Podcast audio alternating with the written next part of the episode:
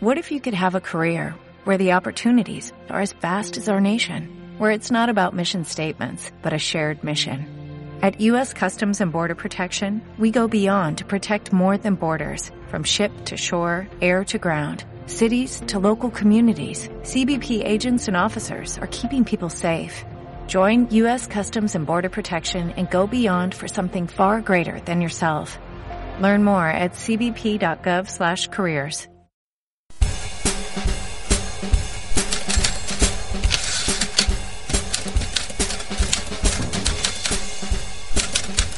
Hola a todos, esto es a 30 teclas por hora, el podcast semanal donde crecemos juntos escribiendo. Soy Manu. Yo Carmelo. Miguel. ¿Qué tal? Vuelve a hacerlo, por favor, que me soy una voz de idiota. Ha encantado. ¿Lo dejo o no lo dejo? Déjalo, déjalo. Es que- Ay, me da igual. Vale. Bueno, pues pa- para el momento en que se publica este programa estará a punto de dar comienzo el premio literario Amazon de 2018, que es uno de los más grandes que se dan al año.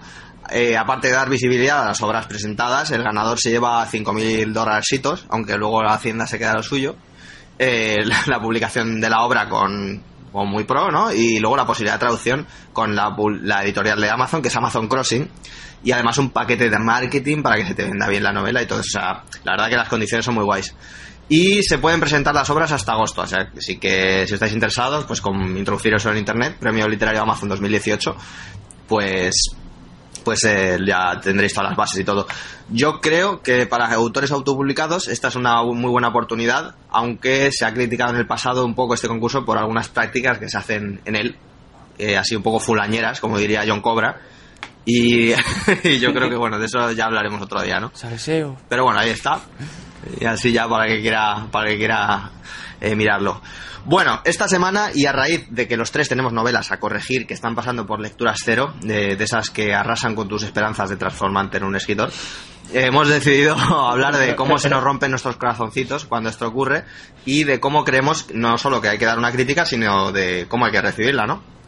¿Qué, ¿Cómo empezaríamos hablando de esto? A ver, eh, ¿qué diferencias creéis? ¿Qué diferencia una crítica constructiva de una destructiva?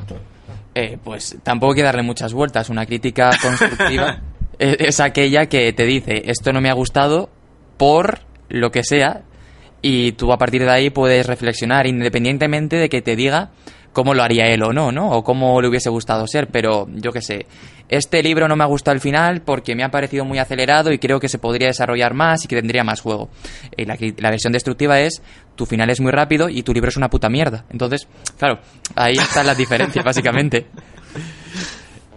A ver, claro, yo, yo quiero matizar que en todo momento estamos hablando de, de una novela que hemos dado a alguien de confianza, eh, ¿no? Un, un, un lector, ¿no? Alfa o Un lector ¿no? cero, sí, sí. Porque, claro, si ya un lector alfa te dice esto es una puta mierda, tiene. O sea, está francamente mal que él haga algo así. O sea, en, en internet, una vez salga la novela, va a aparecer alguien que te diga eso tranquilamente y el tío se irá y se fumará un puro y tan tranquilo. Pero, pero si tu lector alfa te dice esto es una puta mierda, cambia de lector alfa. Porque no. Igual que si te dice todo es precioso. Sí, también, Claro. también. Sí, sí. Eso es, eso es. Quédate con el, hecho, que, el, que, el que te sepa señalar cosas, el, el que te diga, ¡guau! Has hecho un trabajo precioso, vas a ser el próximo. Yo qué sé, iba a decir Pérez Reverte, pero la gente se ofende. Eh, para que sea el próximo gran escritor de español, Va a ser- Pues- claro, el próximo Pablo Coelho, el mejor escritor. claro, pues eh, simplemente que, que, que, que tampoco vale, que una lectura beta, cero, alfa, llamadlo como queráis, eh, lo importante es que te, te señale cosas, te, te diga esto no me ha gustado, esto sí, pero podrías hacer no sé qué, esta parte me desencaja, no sé por qué este personaje hace esto porque no me casa con todo lo anterior. Y eso es lo que tenemos Claro. que buscar en alguien que nos lea. Por eso es importante seleccionar tan bien a los lectores beta. Eso es. De hecho, bueno, yo lo que siempre digo es que es que una crítica constructiva se orienta en sentido positivo, o sea, suena a, sentido positivo, que es lo que decíamos, ¿no? Eh, a lo mejor no te dicen tanto el cómo arreglarlo, sino qué es lo que al lector no le ha enganchado o, o- o- y por qué, ¿no? Eh, en, en- en sentido de eso, ¿no? Lo que decíamos, Carmelo, de aquí he sentido que la historia no avanza o que la trama se bloquea, me aburre un poco, o, o a- aquí siento que el protagonista no se comporta como lo lleva haciendo toda la novela. Pues claro, son, son cosas válidas y, y seguramente en muchos casos tendrán razón, ¿no? Hasta cierto punto. La crítica destructiva es, es- es esa que tiene ya, pues incorpora palabras como horrible, coñazo, eh, insoportable, cosas así, ¿no? Que no ahonda sobre el problema, pero que, que, que no te ayuda en nada. o sea, que Claro. además es una crítica, ¿no? Por eso hay que distinguir, bueno, de todas formas hay que saber distinguir, ojo, eh, aunque duela el ego, lo que es una cosa y otra, ¿vale? Porque sí que es verdad que toda crítica hasta cierto punto va a resultar algo dolorosa, ¿no? Hmm. O sea, los que estamos aquí ya sabemos muy bien eso, ¿no? Sí. Yo yo quiero decir que probablemente resulte mucho más dolorosa la, la crítica constructiva, porque, porque como que te da esa sensación de te has fallado a ti mismo, tú querías hacer algo realmente bueno y te has dado cuenta que no lo has hecho, pero bueno, oye, que tienes que seguir trabajando para que llegue a ser eso, ¿no? Porque una crítica destructiva, pues bueno, te puede dar rabia la pri- los primeros 15 minutos, pero luego ya, pues no, no afecta. es desechable, ¿no? Digamos, Claro, claro. y, y si en esto nosotros que tenemos canales de YouTube, que tenemos este podcast, se nota mucho las diferentes críticas, porque alguien que te llegue y te diga, eh, por ejemplo, a mí me lo dijeron hace poco, eh, no me gustan tus vídeos desde que vas fumado, pues dices... "No, no, no sé". Pero bueno, ¿y- no, y no eso? sé. No, no digo, no voy fumado, pero, pero vale, me digo, esa crítica no me aporta nada. Pero alguien diga, oye, antes hacías, esto, esto es 100% real, ¿eh? O sea, Claro, justifícamelo, dime que me he fumado exactamente. No, pero alguien que diga, oye, eh, en los últimos vídeos te noto más cansado, creo que no pones la energía, creo que no sé qué, tal, es muy distinto Claro, la forma de decirlo y el mensaje es más o menos el mismo. Entonces, que, que la forma de decirlo es muy importante. Porque es lo que decías tú, que a mí el de eh, parece que vas fumado, eh, son 10 segundos, es decir, y este desgraciado que te pasa, ¿no? Y luego el que te lo dice el otro dices, pues igual como estoy con el trabajo, con la universidad, todo a tope, pues estoy, llego aquí y hablo mucho más lento y mucho más tranquilo, con mucha menos energía, Claro, y hasta claro, que no te lo dicen no te pones, no te das cuenta. Y con los libros es lo mismo, si alguien te dice, este párrafo es basura, o este o esta, la mitad del libro es basura, pues, pues dices, pues lo siento, vale, no, tampoco me estás aportando nada, dime por qué. En cambio, si te dicen, em, este, esta segunda parte es mucho menos dinámica porque creo que todo este trayecto de los personajes se podría hacer en menos, pero porque, claro, porque eh, no consigues dar la suficiente chicha para que esto eh, pues, eh, tenga la misma flexibilidad, el mismo dinamismo que la primera, pues es muy distinto. Sobre todo también cómo lo vas a recibir tú. Y lo que dice Miki es verdad. Una crítica constructiva es mucho más dolorosa porque mientras la lees sabes que es verdad y ataca tu ego de escritor. Claro. Sí, sí. Lo otro, todo ataca al ego, pero, pero uno entiende muy bien cuando le están haciendo una, una buena crítica y es lo que dice, ¿no? Que, que duele. De hecho, de ahí sale pues lo siguiente que queríamos hablar, ¿no? La importancia de ser crítico con lo propio. Eh, porque hay mucha gente que, ojo, o sea, es que ser escritor en este aspecto no es nada fácil, ¿no? O sea, tener, o sea, el tema de las críticas, pues, lo que hemos hablado muchas veces, ¿no? Lo de, lo de que uno lo que está haciendo al fin y al cabo es exponer un poco lo que lleva dentro, el, el- el alma, ¿no? Las, las cosas que le inquietan. Y el hecho de sacarlas fuera y que la gente piensa que eso no está bien o que está mal hecho, pues es un poco, una cosa un poco dolorosa, ¿no? Entonces, hay gente que opta mucho eh, por, por bloquear eso y otros que, bueno, pues que saben que, que parte de ser escritor es, es pasar por esto, ¿no? Mm, Decía, por ejemplo, Julio Verne que para ser un muy buen escritor tenías que ser una persona eh, todo lo contrario a modesta mientras estás escribiendo y luego ya vestirte con la modestia cuando estás revisando el libro y cuando estás recibiendo las críticas de los lectores cero. O como se llamase Eso en su es. época, claro. Y, y claro, yo, yo creo que es verdad, porque mientras estás escribiéndolo, simplemente escribiéndolo, tú tienes que tener esa confianza en ti mismo, de decir, lo que estoy escribiendo es bueno, y seguir adelante, eh, ponerte todos los días, y eso te, te lo tienes que creer, ¿no? Pero que una vez has puesto el punto y final, tiene que aparecer la persona modesta para decir, vale, este párrafo no está bien construido, vale, este capítulo, no sé qué, vale, la mitad del libro se podría haber hecho de otra forma y estoy dispuesto a hacerla de otra forma. Y lo- luego De también... hecho, Miki- sí, sí, justo iba a hablar de ti. ah, bueno, pues entonces no, dale, dale. que me interesa. No, solo una palabra que quería decir, que un día dijiste una palabra que me gustó mucho y la uso bastante desde entonces, que es que hay que ser honesto con el propio trabajo. Sí. Te dejo que sigas. Pues a lo mejor estaba inspirado, ¿no? Ese, ese día. A lo mejor ahora te digo lo contrario, imagínate. Pero- Hay que ser un mentiroso. No, hombre, también, también iba a decir que tienes que, que poner en, va- en valor lo que tú quieres contar. A lo mejor te están diciendo, oye, mira, este, es- esta parte de este capítulo eh, no... eh, por lo que sea, no, no me cuadra, ¿no? Pero tú realmente quieres escribir eso porque te ha parecido bonito, Creo que fue contigo, ¿no? Que hay un momento que el personaje sí. pasa por un festival y tal, y te dije yo, ¿pero qué aportas toda la trama? Y me dijiste, es que quiero describir un festival. Oye, Ya. bueno, claro, me- no, eh, que lo hago, es- lo hago aporta más, pero es más feliz como escritor y se siente realizado como escritor y la descripción estaba muy bien hecha. Pues, pero oye, es lo que tú tío, dices, Miki, que, que una crítica de un lector cero tampoco tiene que ir a misa. No es eh, me dice tal y tengo que cambiarlo, sino es un punto de partida para valorarlo. Y Claro, lo que dices tú, es. eh, si a lo mejor no aporta nada al festival, pero igual ese festival eh, tiene una importancia para ti, ¿sabes? Y quieres que esté. Entonces no tienes que aceptarlo todo. A mí, por ejemplo, una de las, en mi lector estero, que uno de los críticas que les hice caso fue, es que, eh, porque me iba de un abuelo y un niño, ¿no? Es que el abuelo llama al niño de una forma que puede confundir cuando están hablando, ¿no? Entonces, claro, yo en ese momento, yo cuando lo escribí yo, pues me, me he casado totalmente porque tenía toda la idea en la cabeza. Pero cuando me lo dijeron un par, dije, pues quizás es verdad. Y ese ha sido uno de los cambios que yo he metido después de valorarlo, en plan, tal. Y no sabéis lo Claro. que es eh, el apelativo durante 300 páginas cambiarlo, ¿eh? Precioso. Hombre, le puedes dar a control F, que es el de buscar la palabra y reemplazarla. Ya, pero lo que pasa es que era. Tú sabes, por ejemplo, B, que si buscas. Por ejemplo, pones bin. O sea, o- no sé, es una- un ejemplo muy tonto porque bin no lo vas a buscar. Si cambias eso, las palabras que pone vino también se va a cambiar la primera Ah, parte. Oh, Entonces, oh, ojito, eh, que como era una sí, parte, sí. que una palabra que también podía coger otra, pues no- por Sí. eso no lo hice. Claro, a, a ti te ha pasado de cambiar todo de golpe y luego leer y decir, y esta palabra rara que he puesto aquí. Y es que... sí, sí. A mí también me ha pasado, de hecho. Sí, sí, así que cuidado con eso también. Luego, luego yo también quiero decir que eh, al final cada, cada lector cero representa un tipo de público y tú también tienes que saber a, a qué te expones. A lo mejor un lector cero te dice, pues tío, me he partido el culo de risa con este capítulo y a lo mejor hay otro que te dice que no, ¿vale? Y es que cada uno representa un tipo de público y, y- y habrá un público al que no le hagas gracia, habrá alguno al que se, le, se ofenda con un chiste, habrá otros que les haga mucha gracia. Entonces, tú también tienes que saber, eh, yo qué sé, qué es lo que quieres, ¿no? Como escritor.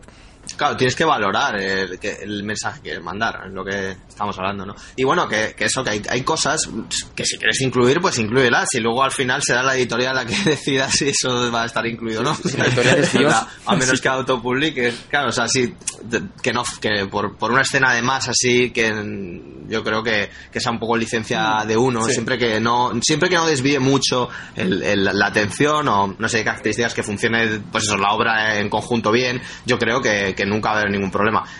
El problema es cuando eh, en la obra eso resulta reticente, ¿no? Que, que siempre haya cosas así que se vayan por ahí, por acá, ¿no? Pues claro, eso, es- eso ya es otra cosa, ¿no? Pero vamos, el mensaje al final es el que quiere contar, el que quiere contar un, el autor, ¿no? Hay una cosa que yo creo que nos ha pasado a todos, ¿vale? Hablando de la honestidad, ya que estamos, eh, yo creo que uno, cuando corrige, llega a un punto que no sabe ya cómo puede mejorar más su historia, y yo creo que eso es la honestidad de la que hablaba Miki, ¿no? Sí. Eh, lo que no es honesto es cuando uno sabe precisamente que está acudiendo a utilizar estereotipos o atajos para poder, lo que se puede decir, terminar antes, ¿no? Algo porque dices, uy, sabes que un problema, que algo te va a dar un, un poco más de trabajo y en vez de mm, tomarte tu tiempo para desarrollar eso mejor, a veces recurres un poquito a un atajo, ¿no? Digamos, que esto yo creo que nos ha pasado a todos, preferiblemente antes que después, ¿no? Sí, Eh, Sí, lo que Sí. dices, no, yo, yo siempre pongo el mismo ejemplo, ¿no? Yo cuando acabé Mentiras Blancas, que en ese momento no tenía nombre, la primera vez que lo acabé, cuando empecé a releerlo me cargué la mitad. Pero me cargué la mitad no por nada, sino porque quería cambiar el punto de vista de la mitad para narrarlo desde dos voces, ¿sabes? Y me di cuenta de que de que me gustaba mucho más porque había hecho como cuando empecé a revisar dije pues esto estaría chulo que se narrase así y hice como una prueba en el primer capítulo y dije anda pues está guay y dije pues solo en el prólogo pero dije pero es que creo que queda mejor y que le da más potencia a la historia si está en dos entonces después de estar ocho o nueve meses escribiendo la historia me tiré tres o cuatro solo cambiando el punto de vista de, de uno de, de la mitad de los capítulos y yo también pensé Claro. pues podría dejarlo sin cambiarlo y ya está pero ya que te pones a un proyecto tan largo Dices, ¿cómo no voy a intentar perfilarlo todo lo que yo pueda, no? Yo creo que la honestidad también está en el tema de tú de tener claro que puede gustar o puede no gustar el libro. Pueden publicártelo o no, pero al menos has hecho todo lo que tú has podido, ¿no? Has sacado lo mejor que tienes. eso es. Y Ahí es quedarte con la, con la, claro, con la espinita de... eh, podría haberlo hecho distinto porque imagínate que luego te lo publican y sin haber hecho el cambio. Vas a estar mucho tiempo pensando, es que esto lo podría haber hecho mejor. Y, Pero bueno, hay, hay que también ser un poco, yo creo que también hay que ser un poco no complaciente, pero, pero saber que, que, bueno, que esto es un camino y que lo, lo próximo pues será mejor, siempre uno haga los deberes. Claro, ¿no? claro, por ¿Qué decías, eso. Miki? Perdona. No, digo que la, que la gente lo nota. Lo, lo hablamos en el, en el podcast también con David Hill, ¿no? Del típico escritor que ya se, se sienta, va publicando porque la editorial le pide tanto y ya está, y como que no, no intenta siempre aumentar un poco el límite, ¿no? Que ya está ahí hecho y tal. Y claro, eso es algo que te pasa al principio cuando estás escribiendo, estás buscando eh, eh, eso, ¿no? La- la- la- hasta dónde puedes llegar. Pero claro, al final luego el lector no es tonto y lo sabe cuando te has acomodado, cuando has, cuando has dado todo y cuando no. Y eso pasa pasa en todo. O sea, es la diferencia entre El Señor de los Anillos y El Hobbit, las películas, ¿no? Es, eh, en, los discos también, pues dime qué artista de repente no tiene ahí un disco en medio y dices, pero ¿y esto, tío? Si tienes todo discazos y de repente tienes este que, meh, sí, está bien, pero no sé, ¿no? Que a lo mejor es más experimental, Sí. claro, que hay de Claro, todo. No, y al final, Sí. pero incluso es algo necesario, yo creo que si tú tienes una trayectoria muy larga, siempre va a haber un momento en el que, en el que ya simplemente la, la ilusión, la pasión, cuando ya es un trabajo, es muy distinto. O sea, no es lo mismo el escritor que está ocho horas escribiendo que nosotros que buscamos el último minuto posible para ponernos a escribir. Eh, cambia mucho el panorama, porque al final s- nosotros lo hacemos porque queremos, pero ellos lo hacen sobre todo porque necesitan hacerlo, porque es, es su pan de cada día. Entonces, claro, cuando tienes la presión de los tiempos, la presión de que tiene que gustar, al final acabas apostando por la fórmula que sabes que te funciona. Y eso implica que en algún momento, o normalmente en algún momento, te acabes dando un palito, un- una leñe, porque... No, y tiene que ser así, Claro, claro. Porque dices, me he acomodado. Igua- incluso ese punto, como has dicho tú, el de los grupos de música, luego suele repercutir en el que el siguiente es realmente bueno. Porque Sí, es el exacto. momento en el que dicen, que vamos a hacerlo otra vez bien. Claro. Mm. No, han dicho esto no es lo que yo quería hacer. O sea, o esto no, al final no es no ha salido como esperaba. Sí, ¿no? o, o que te has dado cuenta de que pues, de, de verdad no lo has hecho como estabas esperando, que a lo mejor tú no te das cuenta y pensabas que lo estabas haciendo bien, porque ya estabas en ese piloto automático de me está funcionando todo, pues ya es mecánico, es escribir, escribir y escribir. O eh, tocar música o lo que sea, ¿no? Componer. Pero en el momento en el que te das ese susto, en el que algo no funciona, dices, ojo, que me tengo que esforzar. Y además para eso hace falta precisamente lectores cero que sean honestos y que te prevengan de eso. De decir, tío, aquí te has dormido. Esto, Mira, el otro día- mejor que esto, sí. me mandó una, una foto, una, una foto un amigo que estaba leyéndose un libro de Dan Brown, ahora no me acuerdo cuál era, y se lo acaba de acabar y me enseñó una foto de los agradecimientos y decía Dan Brown, le agradezco mucho a, a, yo que sé, a Paquito y a Juan, eh, por decir algo, a haber sido los lectores beta de este libro y haberme dado tantos cambios. Y me dijo, yo no sabía que alguien ya como Dan Brown seguía teniendo lectores beta, y dije yo, es que los tenemos todos. Claro, porque, pero es ese, ¿no? Que alguien tan importante como él, que vive de esto, que es un referente y que debe ser una de las personas que más ingresa por literatura del mundo, sigue apostando porque haya alguien antes de presentar los proyectos que le den el feedback. De hecho, muchos de los. eh, si lo hace él, ¿cómo no lo vamos a hacer nosotros? Y Dan Claro, Brown claro. es el ejemplo de que incluso con lectores cero la novela no tiene por qué ser buena. Claro, exactamente. Y claro, ni ser más coherente, ¿no? Hombre, eh, Brandon Sanderson, por ejemplo, es un tío que yo sé, vamos, porque le sigo mucho, que hace, a lo mejor hace, tiene a seis personas leyéndose la novela a la vez. O sea, eso no es, no es, no es de ser malo ni nada, es que todos tenemos eh, hasta cierto punto una, peri- una, una visión de nuestra, de nuestra novela, una perspectiva, y otros tienen la suya. Nosotros la tenemos muy determinada porque sabemos la historia que queremos contar y sabemos dónde están los giros y cada cosa, ¿no? Pero precisamente por eso necesitamos otras personas que la lean, porque esas personas van a ver las cosas de otra forma, ellos no conocen el final de la novela y tú lo que necesitas saber es si cuaja la estructura que tú has creado, ¿no? Entonces, eh, cuantas más perspectivas tengas antes de poder hacer esa eh, eh, decisión final, digamos, esa edición final, tanto mejor, ¿no? Claro, y yo creo que además, eh, al hilo de lo que dices, es muy importante que a la hora de elegir los lectores cero, o beta, o como sea, no elijamos, que, o sea, que se elijan perfiles diferentes, muy distintos, todo lo posible. Yo, por ejemplo, con Mentiras Blancas he tenido una escritora, una lectora empedernida, una persona que lee de muy tanto en tanto, y luego además he, he tenido un chico, por, por tener también el otro perfil, ¿no? Porque solo se lo había dado a chicas y quería saber también la opinión de un chico. Y me sorprende mucho la, di- la disparidad de opiniones que hay. Como, claro, por ejemplo, los que más me han aportado han sido la que lee mucho y la escritora, pero no por nada, sino porque tienen más bagaje también. Que han sido las personas Claro, que me han más dicho- herramientas, Sí, ¿no? Sí, eh, que, tienen- que han leído más, ¿no? Y a lo mejor eso, que saben, a lo mejor no es tanto que aporten más, sino que al haber ten- tener más contexto literario, saben cómo decirte las cosas o qué puede funcionar o qué no puede funcionar de una manera más clara que alguien que no, que no la haya leído. Yo siempre cuento lo mismo. La, la lectora tan empedernida me dijo, "Uf, Carmelo, me está gustando mucho, pero lo voy a imprimir porque te tengo que decir tantas cosas que los márgenes te los voy a llenar. Yo solo es lo que hago siempre. Claro, también, y- lleno de, de notas. Pero Y eso es lo muy bueno. buena idea, ¿eh? Claro. Para no perder nada de lo que... No, y, a- y aparte que un tío que no suele leer, eh, a lo mejor tú le hablas, claro, del héroe arquetipo, el viaje del héroe, y él pues dirá, es que me la suda de lo que me estés hablando. Yo quiero que me cuentes una historia y ya está, ¿sabes? Yo no voy a estar pensando, ah, aquí ya corresponde el giro, ¿no? Le da lo mismo todo eso. Ten- Y Claro. tiene una Eso de hecho le llegará de forma más intuitiva. Hay que pensar que no, so- no todo el mundo es tan friki como nosotros de esto, entonces Claro. hay gente que a lo mejor, pero es verdad, hay gente que a lo mejor lee un libro cada... Cada año. Claro, entonces esa opinión dos. también te tiene que servir para ver cómo lo ve alguien desde fuera. Sí, sí.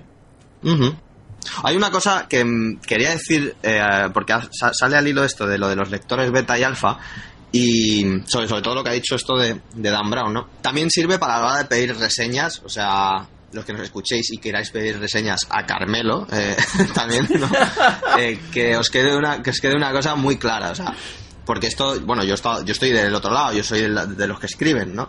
Eh, y este es un tema espinoso hay algo que está muy claro. Tanto los alfa como los beta son unos señores que están utilizando un tiempo de su vida, y bueno, y un dinero en caso de, bueno, de los, clientes, ¿no? De, son los alfas, en leernos a nosotros, ¿vale? Y habiendo allí afuera tantas obras maravillosas publicadas que te dan esa seguridad de que vas a tener un pasar un buen rato, bueno, o casi la seguridad, esta gente va a dedicar unas horas de nuestra vida, de su vida, a, a darte ese, ese- esa confianza. O sea, y al igual que, que, que te está dando esa confianza, está en su derecho de lo que lee no le guste.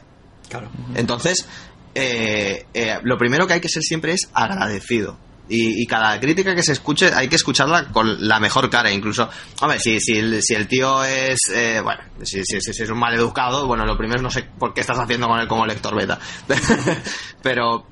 Pero claro, o sea, sí que es cierto que, bueno, los amigos o la gente que, que se presta y que va, va a dedicarle unas horas de su vida a, a echarte una mano. Entonces yo creo que, que lo más importante siempre es ser agradecido, eso por, por encima de todo.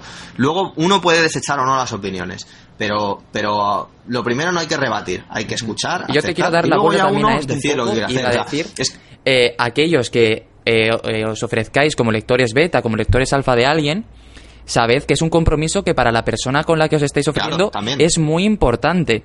Entonces, porque estáis, eh, el trabajo de a lo mejor un año o dos años, precisamente lo tenéis entre las manos. Entonces, no, no, obviamente, como dice Manu, eh, les estáis haciendo un favor, pero ser conscientes de que esto es algo muy, muy clave para ellos. Entonces, intentad sacarlo adelante lo mejor posible, lo más rápido posible, en, en virtud de vuestras op- oportunidades y vida, ¿no? Pero que no lo dejéis ahí en un cajón esperando diciendo, cuando tengo un rato ya lo leeré y que se os vaya yendo, porque lo más probable es que la otra persona esté en su casa esperando que le deis una opinión sin te- intentar poneros presión. Entonces es muy complicado. Claro. Mm. Simplemente, si uno sabe el compromiso que se va a meter y que, que, pues, que sepa que lo va a cumplir, ¿no? Bueno, y, y luego también está lo de tener a- al, al típico, bueno, lector, de lo que sea, ¿no?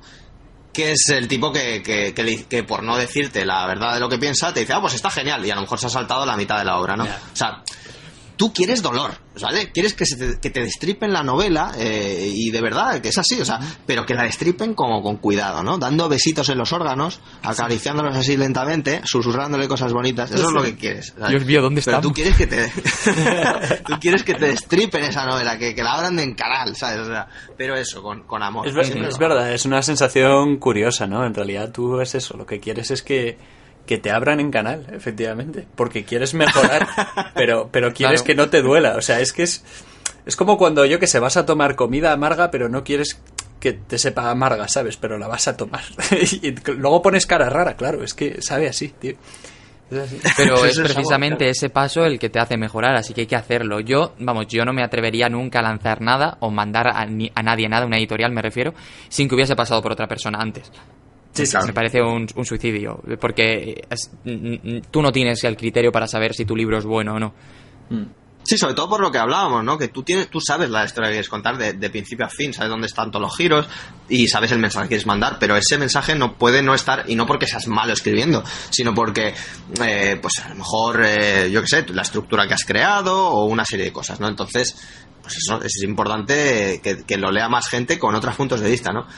Ya hablando un poco de eso, de, de, de experiencias propias, ¿no? De, de, críticas, yo siempre me acuerdo mucho de mi madre, porque mi madre es filóloga y, y cualquiera diría, bueno, si esto madre va a ser buena contigo. Mi madre es despiadada, macho. O sea, siempre ha sido una beta genial precisamente por eso, ¿no? Porque, porque es la responsable, además, de que deje de repetir constantemente términos como recuperó la verticalidad en vez de ponerse de pie, eh, hizo rodar los ojos, eh, el uso de la, malsano de la palabra explotar, que ya me gusta mucho que las cosas exploten, aunque sean de forma figurada, ¿sabes?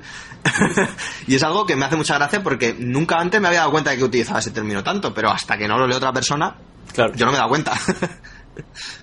sí, sí, es, es así. Y luego además es, es lo que tú, lo, creo que lo comentamos en el primer podcast, eh, el lector se da cuenta, se da cuenta de cuando algo está muy trabajado y cuando no.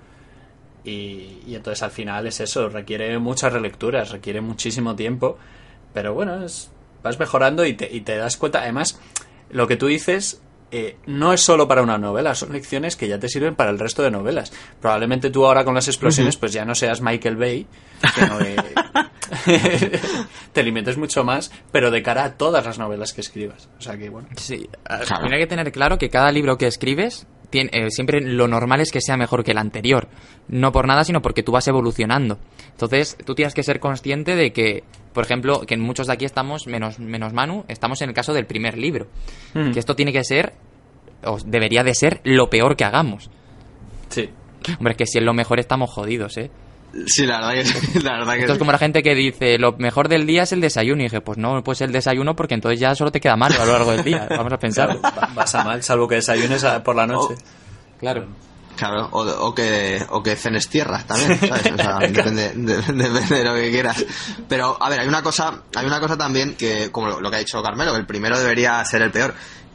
Yo hay una cosa que quiero puntualizar mucho porque a ver, mm, siendo honesto y sin decir nada, eh, hay, yo conozco mucha gente que se cree que solo por el hecho de escribir está, está aprendiendo a, desarrollar una historia, ¿vale? Eso, eso, eso no es cierto. O sea, uno tiene que tener siempre la mentalidad de mejorar. O sea, leer cosas, eh, escucharse podcasts como la 30 teclas, es un muy buen podcast.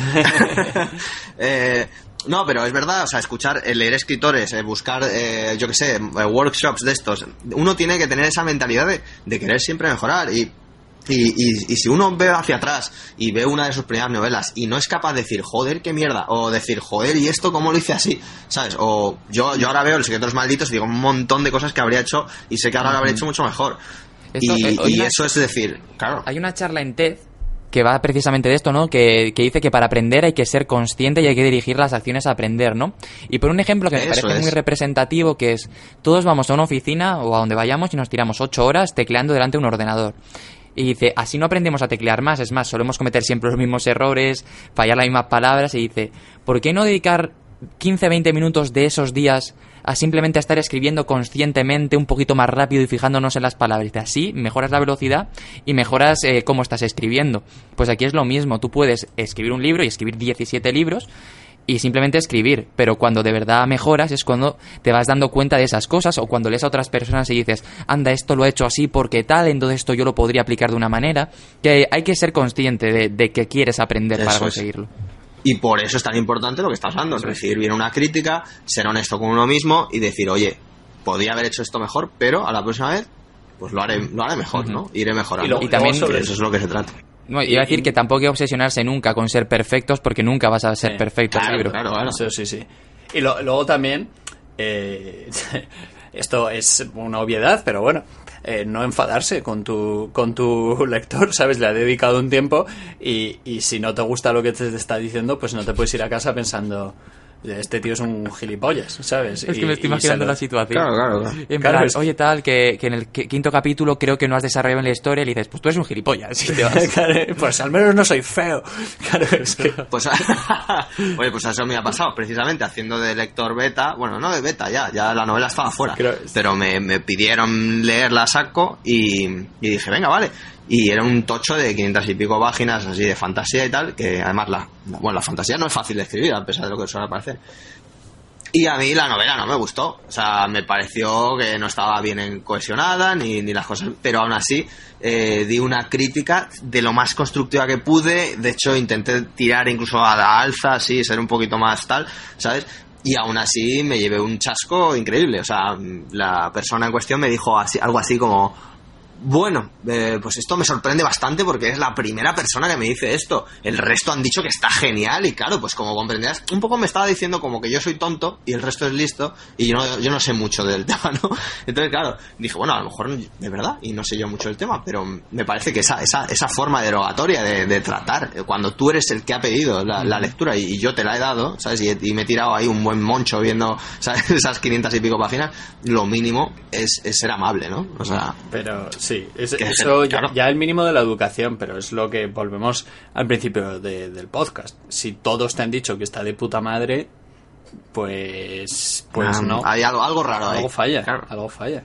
O sea, o eres Shakespeare aquí o, o hay un problema. Has cogido mal tus lectores, es que es así. Uh -huh. ¿Y vosotros creéis que para escoger lector beta necesitas tener mucha confianza con ellos o puede ser cualquier persona? Hombre, conocer a alguien bien y saber sus gustos y, y, y, y, cómo trabaja, yo creo que es esencial para, para poder seleccionar. O sea, si uno, uno, el hecho de que alguien lea mucho no, no le hace. Es igual que ahora la moda esta. Lo siento porque sé que los dos trabajáis en YouTube, pero la moda, la moda que hay ahora de que a algunos youtubers y incluso los booktubers, porque tienen eh, de, de millones de seguidores, ahora le están dando por, por sacar novelas con las editoriales y que me parece muy bien, ¿eh? Ma Manu, este, este, este podcast, ¿cuándo sale? dos semanas. Va, pues la semana, el domingo pasado hubo un vídeo sobre esto en mi canal. Hice a verlo.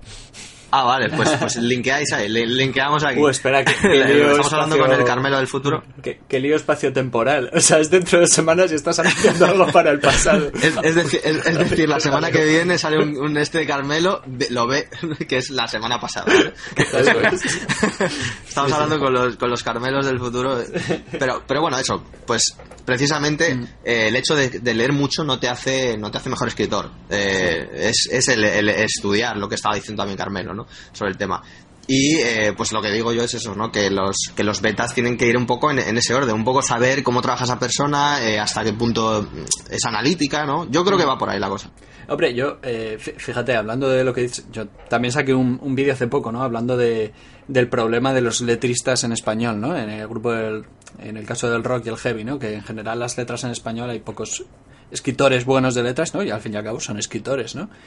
Y, y, lo comparaba con un ejemplo precisamente de, de, los youtubers, que antes los libros estaban, si el youtuber escribía fantasía, pues le metían en la sección de fantasía, y ahora ya están en la sección de youtubers, porque las críticas han sido tan malas de la mayoría de los youtubers que les han tenido que poner en una sección aparte, ¿no? Incluso ya hay, hay youtubers que les da cosa como decir, no, es que he escrito un libro, cuando es un tío que su contenido es de libros, precisamente.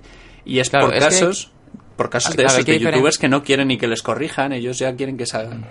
Es que es así. Sí, pero yo también creo que eh, hay mucho, mucho movimiento editorial en el sentido de que a ti te hace un libro un youtuber que tiene 7 millones de suscriptores claro, o 8, claro, entonces ni siquiera se plantean, porque la mayor parte del, del, público es, es muy joven, a lo mejor son niños, ¿no? Entonces ni siquiera se plantean darle un trabajo porque saben que en cuanto lo pongan a la venta va a vender un montón, independientemente va de lo que sea. Cientos sí, sí, entonces eh, yo creo que hay que diferenciar entre los libros, libros de youtubers, que eh, hay muchos que también serán muy buenos, y los claro. que son productos de merchandising. Y ya está. Eso que es. hay algunos que siempre... Y para eso está Goodreads. ¿Qué? Para esto, que para eso está Goodreads, claro. para ver eh, qué ha opinado la gente y decir, vale, pues... Porque luego hay gente que, que hace vídeos en YouTube y tal y que tiene libros que son buenos y algunos que son muy buenos. Exacto. Eso es. A ver si un día hablamos, hablamos de este tema. Uf. Bueno, chicos, oye, eh, Miki, ¿Tienes el libro de la semana? Es que ya se nos sí. está acabando el programa. Eh, mirad, me voy a salir un poco de... Solemos aquí abordar mucho la fantasía y la ciencia ficción, pero os voy a dar un, un libro que es eh, para mí está en el top 10 de libros que he leído en mi vida, que es de Gerard Darrell, uh -huh. eh, Mi familia y otros animales, que es un, un libro escrito en, en, torno a los años 50. Era un escritor que viajaba mucho eh, y le encantaba, le flipaba la naturaleza.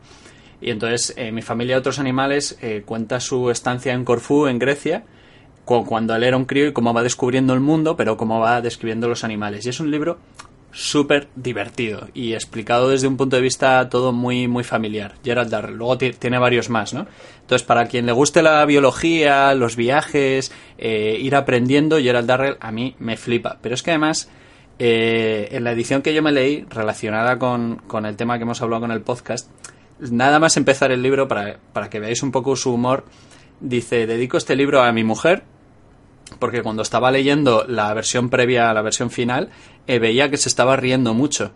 Y yo creía que era porque había conseguido un libro muy divertido, pero luego ella me explicó que se estaba riendo de por cómo escribía. ¿Sabes?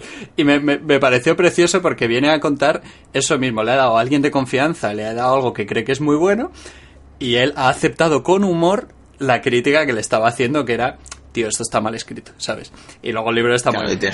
O sea que es un libro, un escritor muy, escribe muy bien, todo es como muy tierno y está muy bien. Gerald Darrell, mi familia y otros animales.